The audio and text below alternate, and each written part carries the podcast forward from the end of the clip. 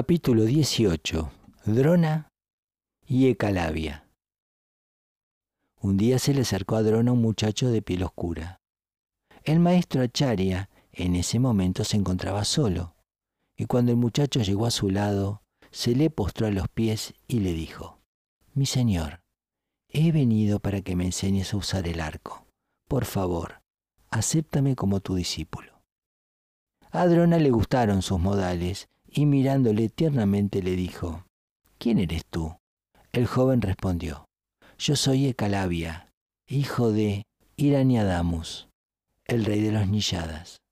Al oír esto, Drona se dio cuenta de que no podría aceptarlo como discípulo porque no era un yatria, y le dijo, Hijo mío, aunque me gustaría, no puedo aceptarte como mi discípulo, pues tengo la responsabilidad de entrenar a estos príncipes yatrias, y tú Ecalavia, siendo humillada, no puedes unirte a ellos.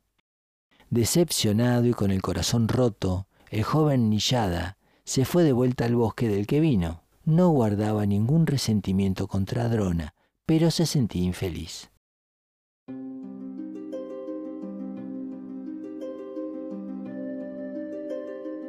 Una vez de vuelta en el bosque, hizo con barro una figura representando a Drona le dio forma con sus propias manos.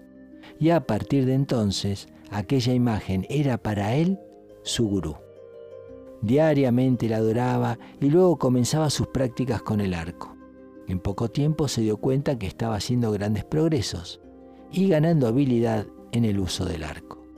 Este es el magnetismo del deseo. Absorbe para sí todos los pensamientos conscientes e inconscientes de la persona y en consecuencia todas sus acciones no son más que los ecos de la voz de su deseo.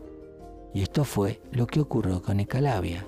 Su amor por el arco y su amor por su gurú le hacían pensar continuamente en aprender a usar el arco y en nada más. Quería dominar este arte y muy pronto llegó a ser un gran experto.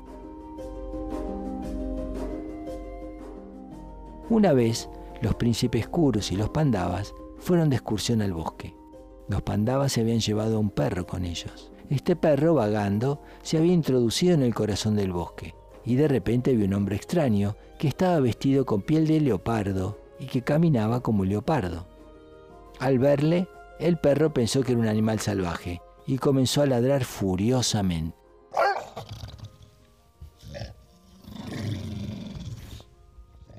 Este hombre, que no era otro que Calavia, el Nillada, no pudo resistir la tentación de cerrar la boca del perro con sus flechas. El largo hocico del perro fue cubierto con flechas. Había entrelazado siete flechas como un habilioso tejedor de forma que el perro no podía abrir la boca. El animal huyó corriendo de aquel lugar y llegó al campamento de los pandavas. A todos les asombró la forma en que habían sellado su hocico. Drona y sus discípulos quedaron maravillados de la habilidad de aquel arquero desconocido que había hecho una obra de arte con sus flechas. Varios de ellos fueron en busca del extraño hasta que finalmente lo encontraron. Le preguntaron quién era y él dijo, soy Ecalavia, soy el hijo de Iraniadanus, el rey de los Nilladas. Cuando le preguntaron cómo había podido realizar tales maravillas con su arco y sus flechas, Ecalavia sonrió orgullosamente y dijo, es porque soy un discípulo de gran Drona. Todos volvieron al campamento y le contaron aquello a Drona.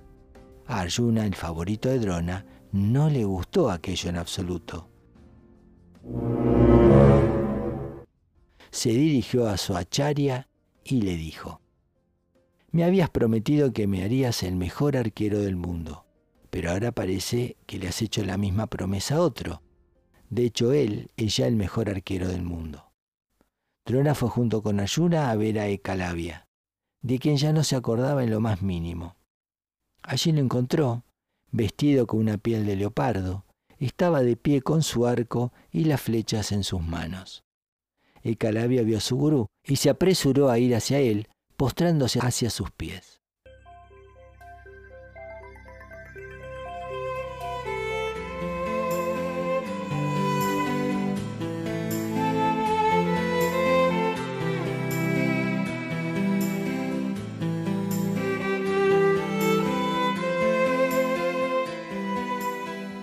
Sus lágrimas lavaron los pies de su amado gurú. Drona estaba encantado con él y le preguntó cuándo se había convertido en su discípulo. Ekalavia ya estaba muy feliz de poder contarle toda su historia. Era tan inocente y franco que Drona no pudo evitar sentir amor por él. Ekalavia ni siquiera parecía darse cuenta de que era un gran arquero. Drona reflexionó en silencio durante unos momentos y luego de muy mala gana le dijo, Tú proclamas ser mi discípulo, así que lo justo es que te pida una dakshina. Por supuesto, me sentiré honrado si me pides algo así, dijo Ekalavia. Drona vio la implacable mirada que había en el rostro de Arjuna y le dijo, quiero tu pulgar, el pulgar de tu mano derecha. Ni un suspiro salió de los labios de Calavia.